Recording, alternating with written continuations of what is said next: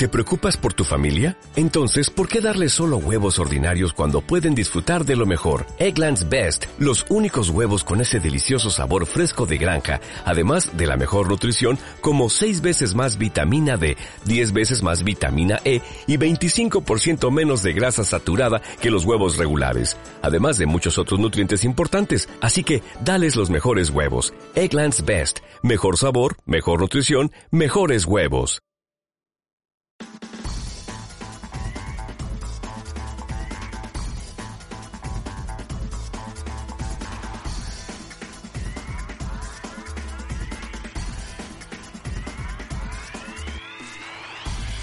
Buenos días, triadictos.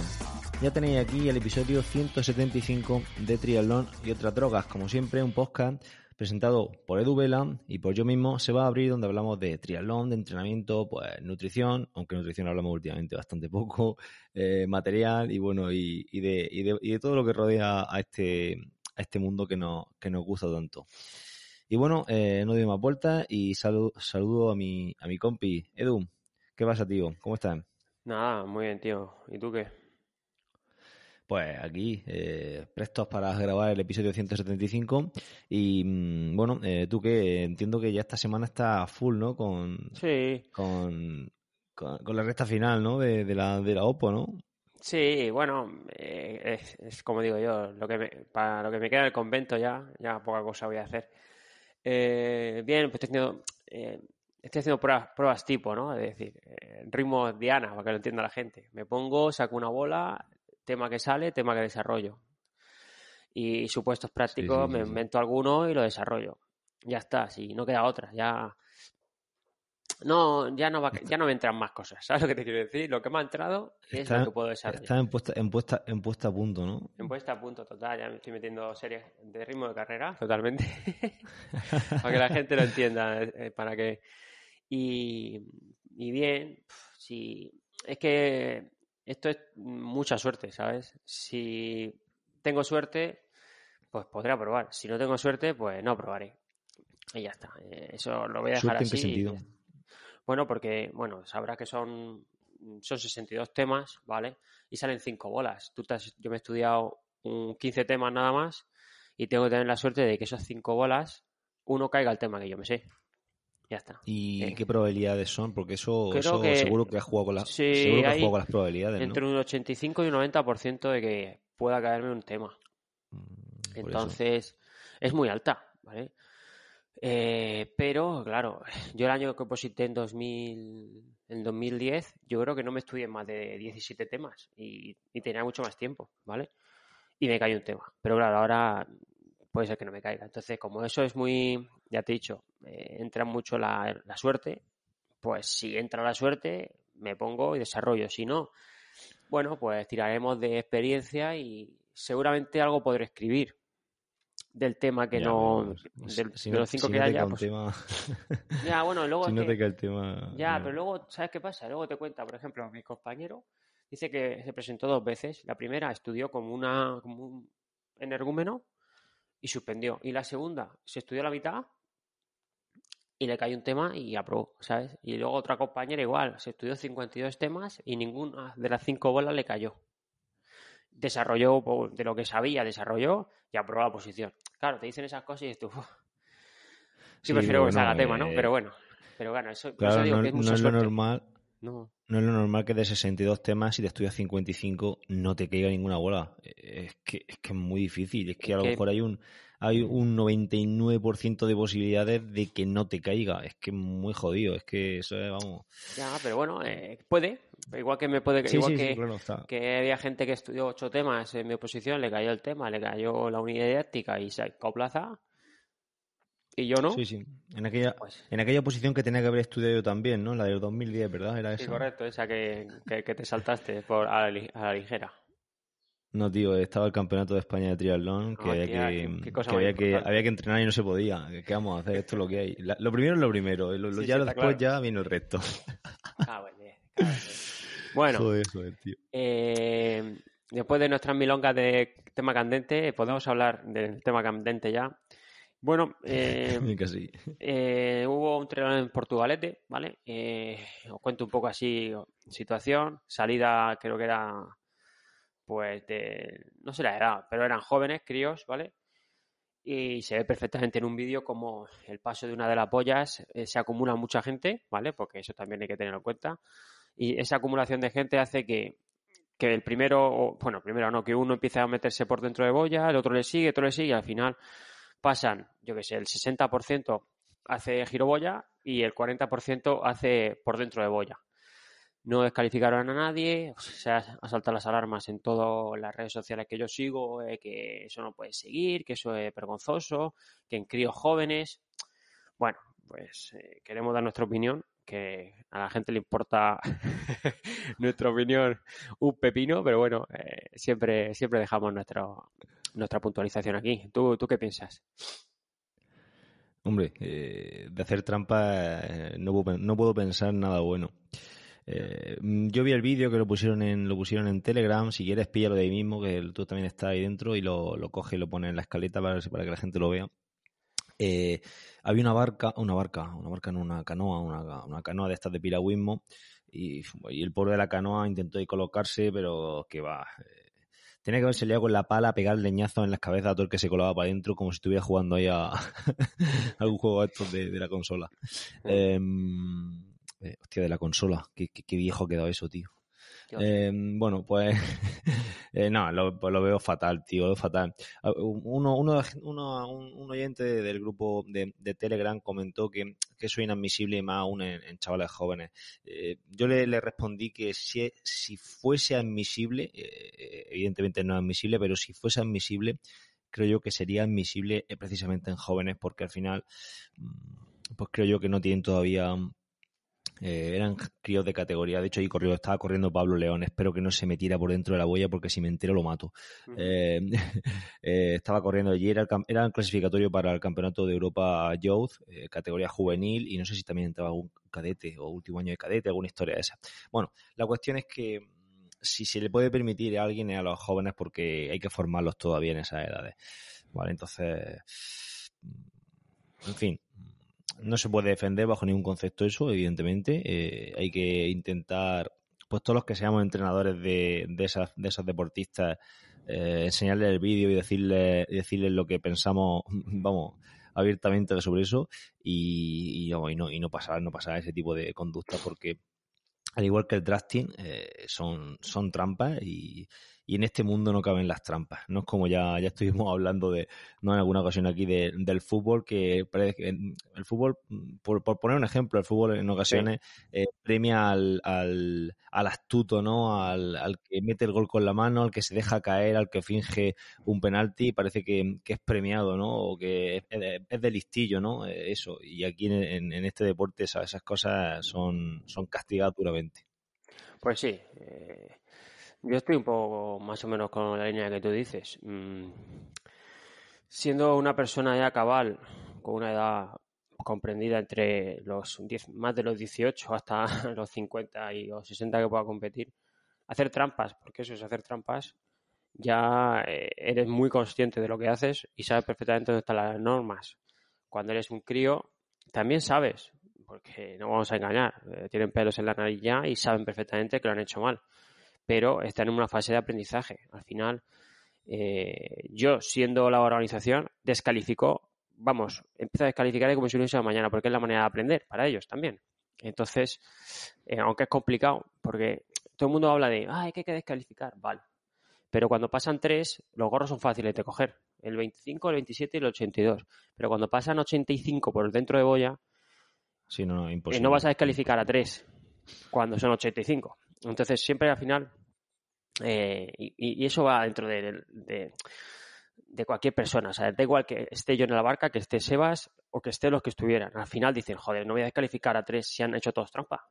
Sería súper injusto. Al final no descalifico a nadie. Entonces, que es un error, claro. Pero bueno, eh, hay que poner, como dices tú, la barca ahí en medio, ¿no? Intentó, pero no pudo, justo pegado, pegado en la boya. No hace falta ni que esté justo pegado a boya, aunque esté un poco separadita, ya sabes que ellos atienden a, a, irse hacia la derecha y girar dejando boya a mano izquierda. Pero bueno, eh, de ahí a decir que eso es inadmisible, pues bueno, eh, hay gente que hace trampas en, en triatlones sin drafting a relevo del mismo club y, y nadie dice nada, ¿sabes? Entonces, bueno, pues esto es así.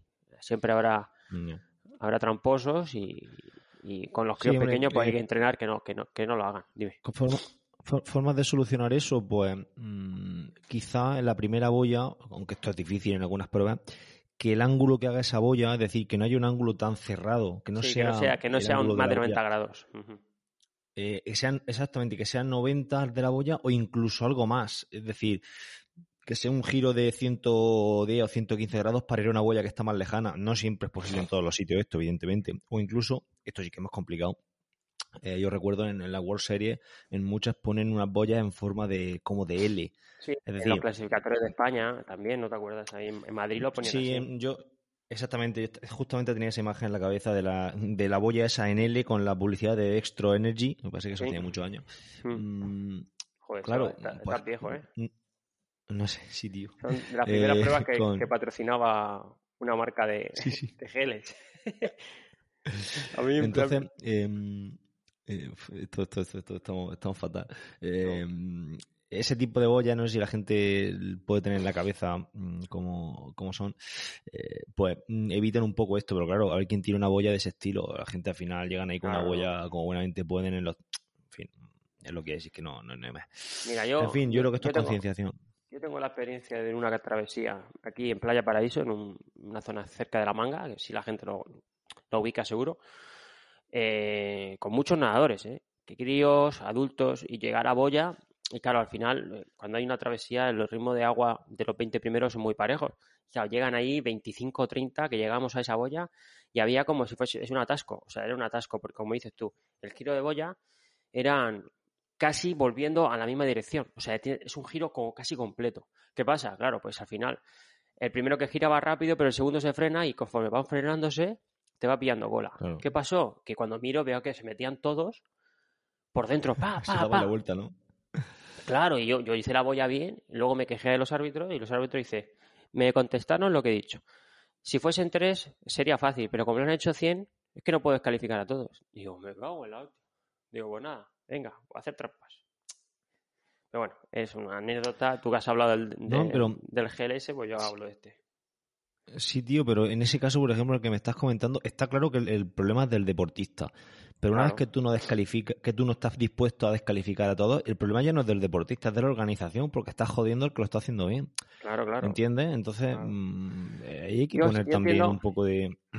A ver, si tú, si te pasa eso, yo entiendo que a lo mejor al descalificar 80 es complicado, pero el año siguiente, ¿vale? Pones remedio. Dices, no, este año no van a hacerme trampa. Y entonces pongo remedio. Entonces, eh, la organización ha aprendido, ¿sabes? Ya, ya, Sí, el problema es que ese año ya te come, te come el pastel. Bueno. Por no haberlo previsto. Bueno, vamos a empezar esto, que ya hemos aquí. Nos hemos comido 10 minutos de episodio. Bueno, escucha, pues, eh, mira, tenemos para hoy preguntas, preguntas de, Instagram, ¿vale? Eh, tenemos poquitas, pero bueno, son rápidas y, muchas gracias para empezar a todos los que nos escriben siempre por Telegram, por Telegram, por Instagram, que dedican un tiempo importante para escribir y, bueno, pues vamos a contestarle, ¿vale? Te pregunto la primera, Sebas, y vamos saltando como siempre. Perfecto, vamos a Mira, la primera es de Nacho, eh, bueno, Nacho López ENTR, que me imagino que se entrena, ¿vale? ¿Qué consejos darías a alguien que quiere empezar con los entrenamientos online? Hostia, esta pregunta es muy jodida, ¿eh? Y muy, buena. Parece mm. que es muy buena, eh, muy jodida y yo creo que es muy difícil de contestar. Porque es una pregunta que da para, un, episodio. Pues mira, vamos a hacer una cosa. Lo apuntamos, lo apuntamos y lo sacamos de episodio, ¿te parece? No, tenemos ningún episodio de ese estilo y es que me suena que mm, me suena que hemos hecho alguno, ¿no? No sé, me suena. Bueno, si lo tenemos, que lo, lo buscamos y, lo decimos en el próximo, pero yo creo que no. De, cómo empezar y tal, no sé, habremos hablado de, cómo empezamos nosotros, pero no eh, de cómo iniciamos eh, los entrenamientos online o cómo, cómo lo enfocamos, porque yo no recuerdo haberlo dicho. Incluso sería un episodio chulo para hacerlo con, con otro, con, con, Diego, con Pablo, porque en su punto de vista, eh, no sé, pues puede ser... A ver, es un tema jodido. Si quieres podemos decir nosotros ahora aquí algo, pero vamos, en cuanto a pues consejos... algo así algo así por encima y lo puntualizo yo. y, consejos, entiendo que Nacho eh, se refiere a consejos mm, del plan de en rollo mm, marketing, ¿no? O algo así. Sí.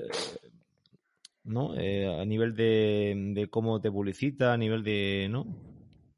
No sé, yo lo, enfocaría. Esta pregunta, tío.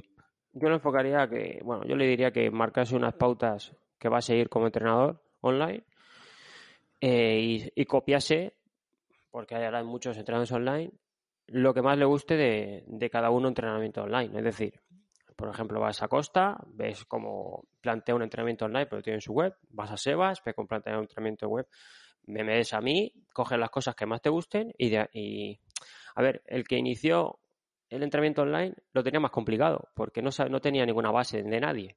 Pero ahora que hay mucho, pues tienes bases, tienes pozos que puedes coger. Claro, yo aquí lo que entiendo es que, a ver, no, quiere consejos sobre entrenamiento, sino consejos sobre eh, más de como de negocio, ¿no? Por así decirlo. Sí, sí, cómo lo llevan, cómo, cómo lo gestionan. Claro, yo, mm, a ver, cada entrenador tiene su, su forma de, pues de, de, trabajar, ¿no? Yo creo que aquí la, la clave sería, es decir, a ver, ¿qué es lo que yo espero de un entrenador? y eso es lo que voy a dar yo. Si y entonces luego, y si te gusta bien, y, si no, pues nada, ¿no? Es decir, y, y, entonces en ese, en ese sentido, pues te va a llegar gente o va a trabajar con gente, pues que espera lo mismo que tú esperas de, de, un entrenador y ya a partir de ahí, ¿no? Porque todo el mundo no, no trabajamos igual, ¿no? Hay gente que, pues, está más encima del deportista, gente que está menos encima, gente que trabaja más por unas vías, gente que trabaja más por otras, gente que tiene una, una visión del entrenamiento y que le gusta más un tipo de deportista, otra gente tiene otra visión. Entonces, al final es una cosa que yo creo que hay que definir o que tienes que definir, tiene que definir cada entrenador y en base a eso, pues, pues trabajar. No, no creo mm, demasiado en, en, el rollo este de mm, yo me adapto al deportista a lo que quiera y, no, no, no, no, no, no, me, no me creo demasiado esa, esa película. Es decir, mm, tú tienes tus principios, tu forma de trabajar y tal, y el deportista creo que es el que tiene que encajar ahí. Eh, porque al final, si no, tú vas a, ser, vas a estar siendo una marioneta, un actor de cada deportista que te vaya llegando. A lo mejor no suena demasiado bien de cara a, la, a, venderse al, gran público, pero mm, es decir, si tú quieres trabajar, por ejemplo, con Jaime Menéndez de Urarca, pues al final tienes que entrar por el aro que él marca, eh, por su forma de trabajar, su visión del entrenamiento, y no va a llegar tú a imponerle tu visión del entrenamiento como deportista, ¿no? Busca un entrenador que comparta tu visión, es decir, esto no va de cambiar la visión de cada persona, ni de cada persona se adapte a ti, ¿entiendes? Sino que mm, tú buscas a la persona que ya está alineada contigo, eh, por así decirlo, en cuanto a yo deportista buscando un entrenador. No sé si me estoy explicando. Sí, sí, sí. Sí. Eh, es decir, que, no, estoy diciendo que, el, entrenador no tenga que adaptarse nada deportista, ¿vale? No, no estoy diciendo eso. Creo que, creo que se me entiende y creo que se puede coger esto dentro de un contexto, sino que al final eh, mm, el, entrenador tiene una, una, ¿no? una, una, forma de ver el deporte, una forma de, de, entender el, el triatlón en este caso y, el deportista va a ir buscando a ese entrenador ¿no? que, más encaje con, la forma de ver que él también tiene el, deporte y al final pues, tendrás que saltar, ir saltando de uno a otro, entonces mm, hasta que encuentre el tuyo. Entonces, Nacho, yo haría un poco, mm, buscaría qué, entiendo yo como, qué entiendo yo del deporte, qué, qué, forma tengo de verlo y en base a eso, pues, mm, dar mi servicio y al final te va a llegar gente que esté alineada contigo.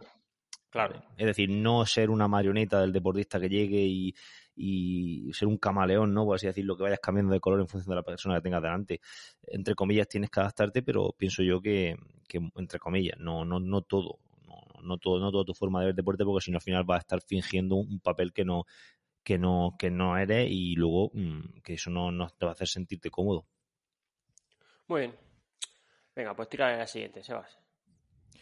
Vale, eh, Santi eh, Férez o Fred eh, dice em, algún alimento batido preentreno. Bueno, yo es que si tengo todo un batido preentreno, en la cuarta serie lo, vomito. O sea, Eh, no suelo comer nada ni tomar ningún alimento antes de correr o antes de montar en bici o antes de nadar. No suelo tomar, lo tomo post entreno, por si ha sido un entrenamiento muy, muy, muy, muy potente, pues tomo recuperador. Si ha sido un entrenamiento intenso, el cual seguramente, seguramente haya daño muscular, tomo solo proteína. Y si ha sido un entrenamiento regenerativo, agua y, poca cosa más. No me tomo nada antes de un entrenamiento. No sé si se, se refiere a, a lo que puedas tomar durante el día y luego para entrenar. Pero bueno, como dice preentreno, es decir, me lo tomo y me voy a entrenar, yo no tomo nada. Hay gente que sí que lo sí que va tomando, sobre todo mm, hay muchos nutricionistas que te mm, yo tengo deportistas que ya hay nutricionistas que eh, un par de horas antes de entrenar, eh, sobre todo entrenos duros, se toman su su preentreno que puede ser, pues, yo que sé, algún plátano, algún alguna cosita así. Pero yo estoy contigo, yo, yo te cuento mi, mi experiencia. Yo no, no tomo nada de batir, nada de preentreno, nada, cero. Es decir, si voy a entrenar por la mañana, pues desayuno, que va a ser el preentreno, ¿no? Y, ya está, y entrenar. Es decir, y si voy a entrenar a las 12 de la mañana, no desayuno a las 8 y ya estoy pensando a las 10 en tomar algo porque voy a entrenar a las 12. A las 12 entreno y tirando millas. Eh, yo funciono así, no, no tomo nada preentreno. Igual, me pasa a mí, yo me levanto a las 6 y 10, he desayunado, me voy al instituto, luego quiero correr un rato a las 10 y cuarto y yo no voy a tomar nada. Luego cuando llegue a correr, pues tengo ahí un, un kiwi creo y algo de frutos secos, me lo tomaré y seguiré dando clases. O sea, no, no me no pierdo mucho tiempo en decir, voy a si me tomo, a ver, desayuno a las 6 y cuarto, pasan cuatro horas. Si me entra un poco de hambre, mejor. Eso quiere decir que el estómago está vacío y puedo correr mejor. No, no, y escúchame, no es ninguna gilipollez. ¿eh? Sí que, mm, por ejemplo, en Águila el otro día, que la carrera iba a ser a las 9 de la mañana. Por tanto, hayamos ya desayunado de cara a las 9 de la mañana, de competir a las 9 de la mañana. claro, luego se suspendió, iba a ser, eh, creo que era a las 11, me parece. ¿Y qué hace? Dice, ostras, ¿ahora qué? ¿Ahora qué hago? Bueno, yo, yo tenía claro, yo no iba a tomar nada ya eh, para la carrera. Pero es que luego fue a las 2. Entonces, claro, mmm, ya ahí te descompone todo. Pues entonces sí que tomé, me tomé algo a media mañana. Me tomé, en fin, tampoco me calenté mucho la cabeza. Me fui a un bar y me tomé una, una, catalana, ¿vale? Pero ahí sí que en ese caso, por ejemplo, sí que ya vas buscando algo preentreno porque ya ha pasado mucho tiempo desde que has desayunado a las 7 de la mañana. Claro, claro. O sea, al final es un poco, entonces, un poco sentido común y ya está. Muy bien. Yo creo que para nuestro nivel sí. No, hay tampoco muchos muchos secretos y en muchos casos estas cosas son más psicológicas que otra cosa, pienso yo. Totalmente, yo, yo lo pienso también. Bueno, el siguiente. Bicho Bus Soup.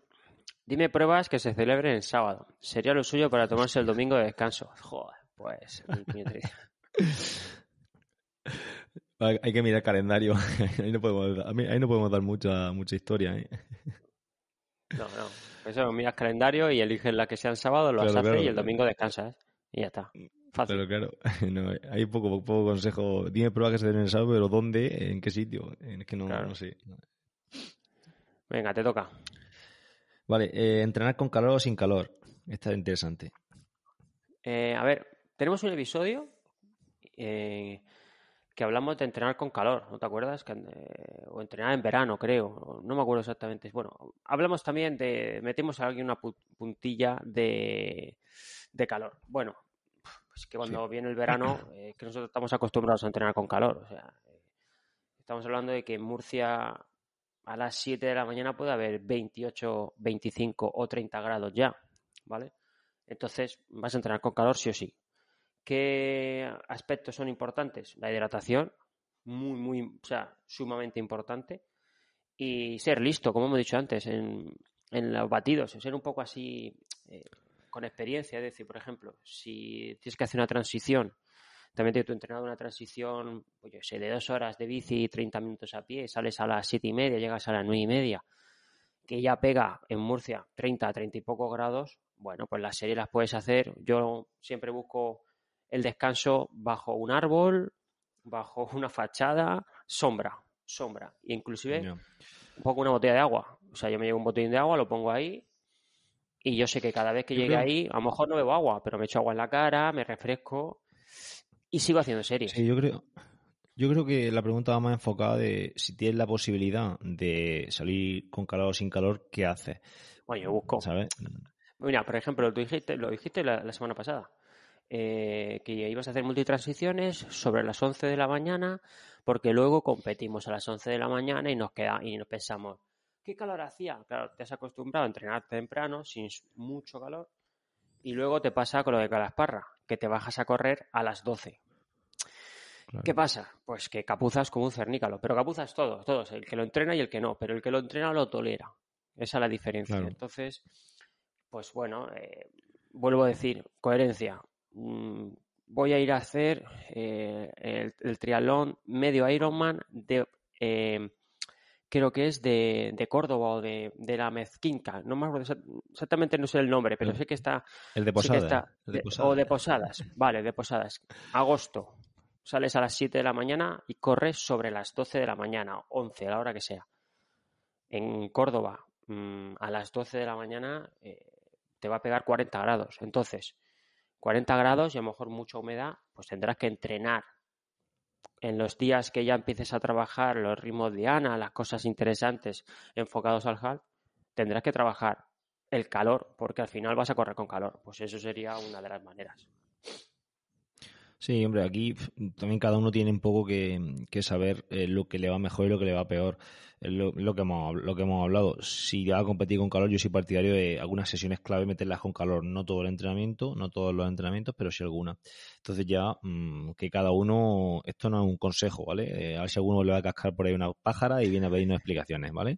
Que cada uno se busque la vida. Pero yo sí que entrenaría algunas sesiones eh, con calor para, para, acostumbrarme, ¿vale? Para, para que el cuerpo se, se acostumbre a esa, esa temperatura y a, esas sensaciones. te voy a poner un ejemplo. Un, compañero mío de carrera, eh, Antonio Vidal, no sé si te acordarás de él.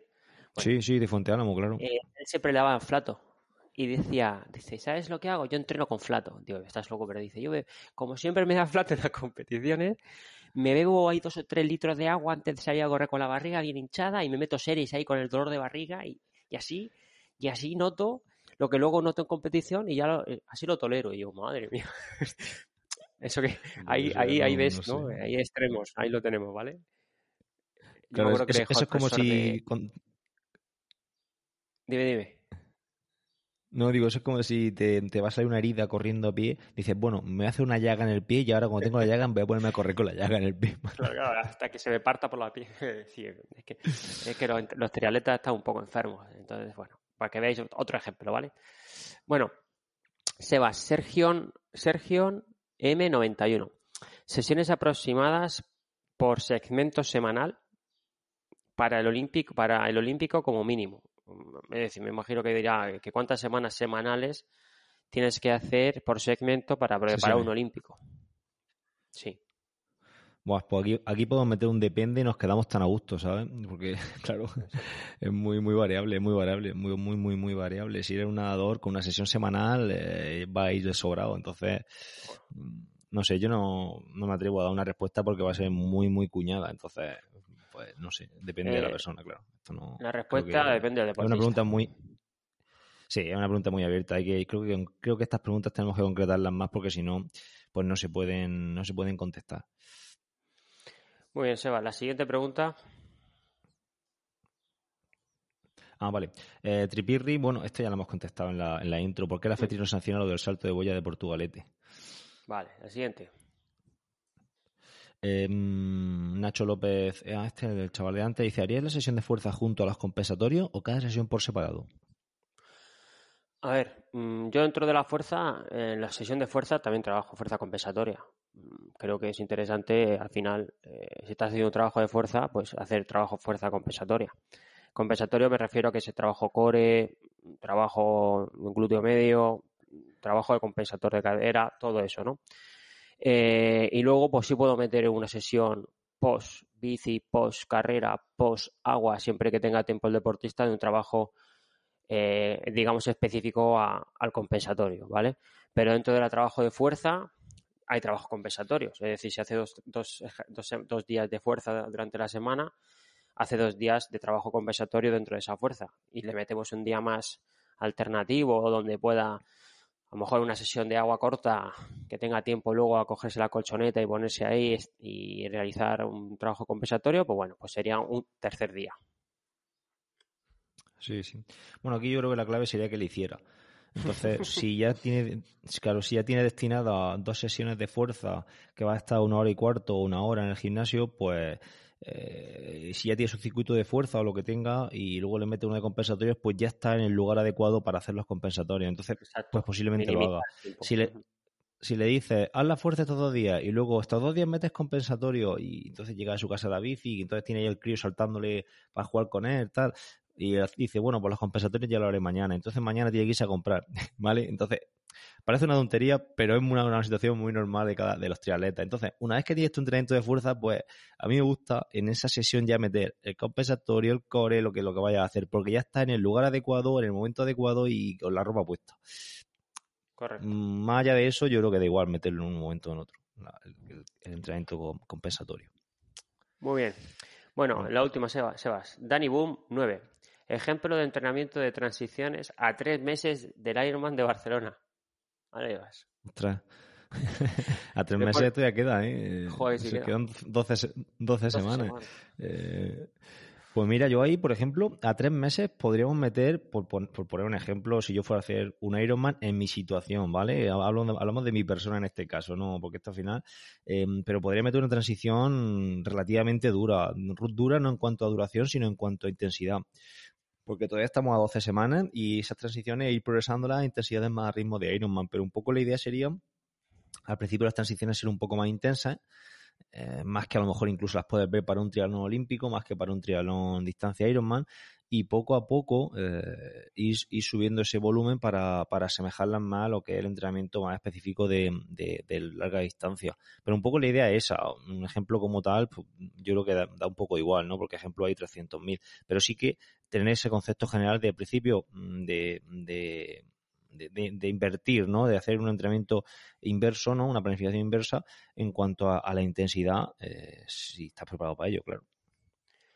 Vamos, mm, poca cosa más tengo que añadir. Eh, si puedes poner también el depende, pero eh, sí, yo, yo haría más o menos lo mismo. Eh, primero adaptación a intensidades elevadas en transición y luego ir subiendo, bajando intensidad y subiendo carga en volumen. Ya está, esa es la clave. Y al final tenemos que, que correr 42 kilómetros, entonces cuanto más lo testes más cerca de la competición, mejor para, para la cabeza del deportista y, físicamente lo notará. Poca cosa más tengo que añadir, ¿vale? Muy bien, Sebas.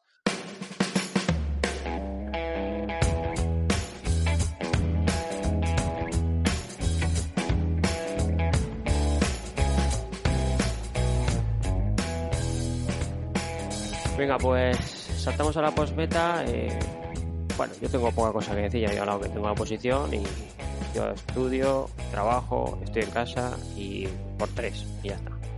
¿Y tú qué? qué pumeta más rápida, ¿eh? eh bueno, pues. yo... que decir, joder, es que tengo poco Claro, tío, ahora mismo es lo, que tiene. Nada, yo hice el triatlón de Galasparra, estuvo, estuvo chulo, me gustó bastante. Eh, y estuvimos padeciendo, hice al final puesto 12, me encontré bastante bien, lo di todo y al principio estaba un poco decepcionado por el puesto, creía que iba, creía que iba a estar un poco mejor, pero bueno, luego realmente cuando lo das todo tampoco puedes calentarte mucho la cabeza, entonces, pero bien, si voy a dejar la crónica, ¿vale? Para no extender más aquí, porque es que mm, hablé de él el lunes pasado en el Daily, ¿sabes? Entonces, yo creo que a lo mejor si alguien quiere saber mis milongas, que se meta al, enlace que dejamos en las notas y, le eché un vistacillo porque ahí estuve hablando sobre el triatlón, sobre, sobre el drafting, le estuve pegando ahí palos a todos los que hicieron drafting y todas esas cosas. y bueno, ah, y otra pues, cosa. Eh, apoyo, apoyo, Samuel. Sí, dime, dime. No, no, no, que apoyo todo lo que dices de, de meterle palos a la gente que hace drafting. Eh, si no lo ha escuchado, no puede apoyar nada. no, pero que, bueno, yo tengo crónicas de deportistas que saben perfectamente y me cuentan y lo vieron y se quejaban y bueno, pues yo apoyo, bueno, siempre apoyo hacer, no hacer trampas y ya está. Sí, sí. Eh, por otro lado, mm, ahora cuando termines la OPO, ya que ahora mismo no tendrás tiempo, échale un vistacillo al documental del Movistar, del Movistar Tina, el día menos pensado en su segunda temporada, porque está, está muy bien, tío. Está, está gracioso. Eh, así que si te mola eso, échale un Ah, vistacillo vale. ahora que te vas a tener más tiempo, ¿vale? Perfecto. Vale, pues sí, yo lo, lo apunto, lo apunto. Ya me, la- me lo habían recomendado, ¿eh? No, no es el primero que me lo dice, así que lo, lo pondremos, lo pondremos en el cajón de, de ver, de ver para el próximo. En el cajón de las cosas que me importa una mierda, ¿no? como- como decía que...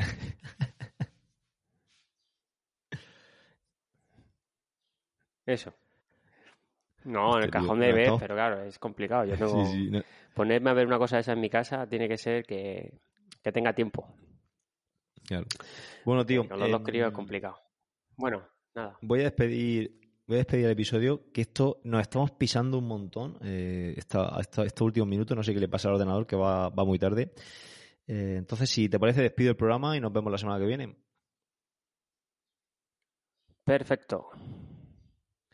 Bueno, tío, pues nada, pues despedimos a la gente, como siempre, recordándoles eh, que podéis pasar por nuestros sitios web, por el de Edu, motivacional.es, o bien por el mío, hilandofino.net, y echarle un vistazo a nuestros servicios, contratarnos como entrenador personal y todo ese tipo de cosas que siempre decimos. Eh, nada más por nuestra parte, nos vemos el viernes que viene. Hasta luego. Nos vemos.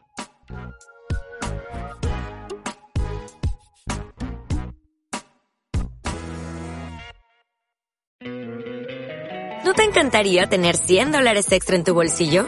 Haz que un experto bilingüe de TurboTax declare tus impuestos para el 31 de marzo y obtén 100 dólares de vuelta al instante. Porque no importa cuáles hayan sido tus logros del año pasado, TurboTax hace que cuenten. Obtén 100 dólares de vuelta y tus impuestos con 100% de precisión. Solo con Intuit TurboTax. Debes declarar para el 31 de marzo. Crédito solo aplicable al costo de la presentación federal con TurboTax Full Service. Oferta sujeta a cambios o cancelación en cualquier momento.